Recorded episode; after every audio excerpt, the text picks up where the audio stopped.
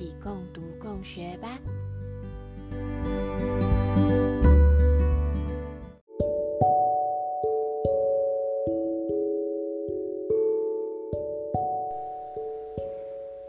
Matty 一直是众所皆知的天使宝宝，但是经过许多妈妈来咨询，还有弟弟出生之后，我有一件事一定要跟大家分享，那就是别人家的天使宝对你来说可能是恶魔。从新生儿在月子中心就开始是一直是全亲喂，想喝就给，喝完就睡，意思就是他是一个奶睡的孩子。当时我有接翻译，还有奇德的客户，所以坐月子就是把宝宝放在哺乳枕上，电脑卡着，边喂边工作。对我来说，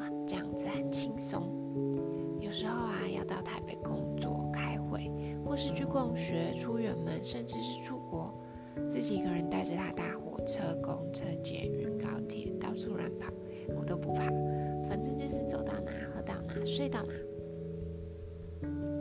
后来我才发现，好多妈妈不喜欢让宝宝奶睡耶。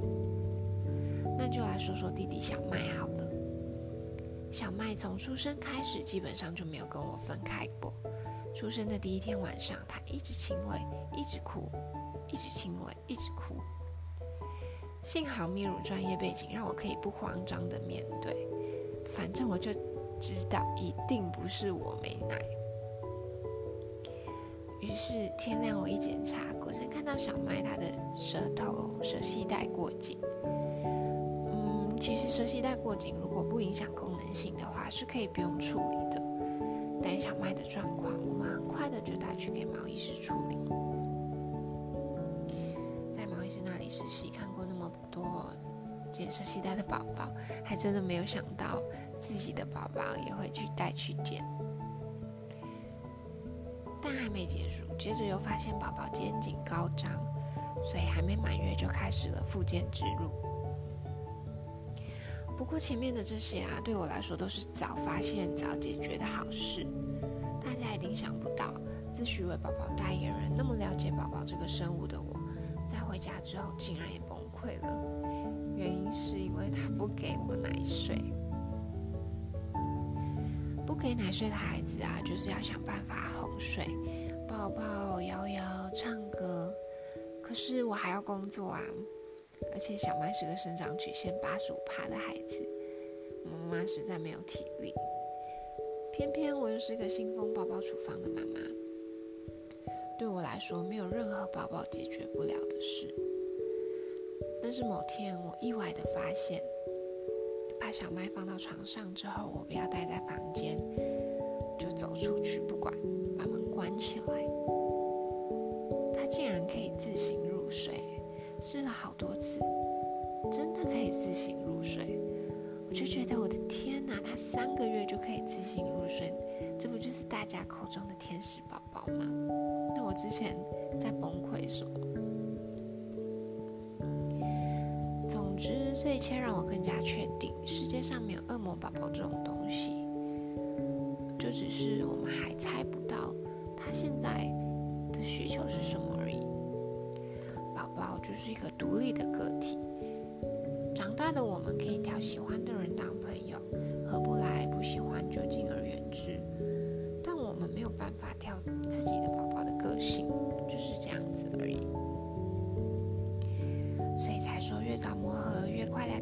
啊，安全感给好给满，宝宝将来也会更独立哦。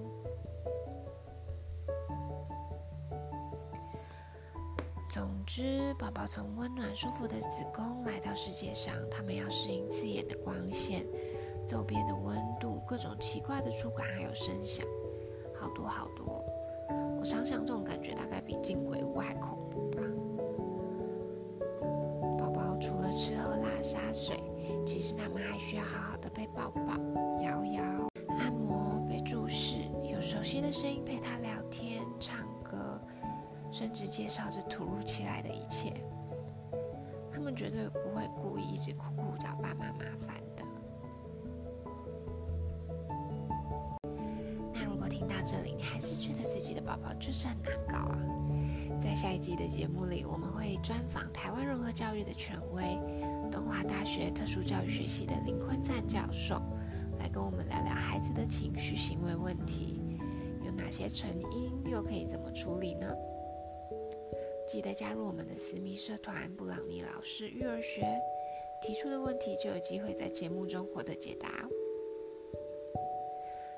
最后，我想说，照顾新生儿真的超级崩溃，请记得要找到支持系统，然后先照顾好自己。我也都会在这里陪你们一起。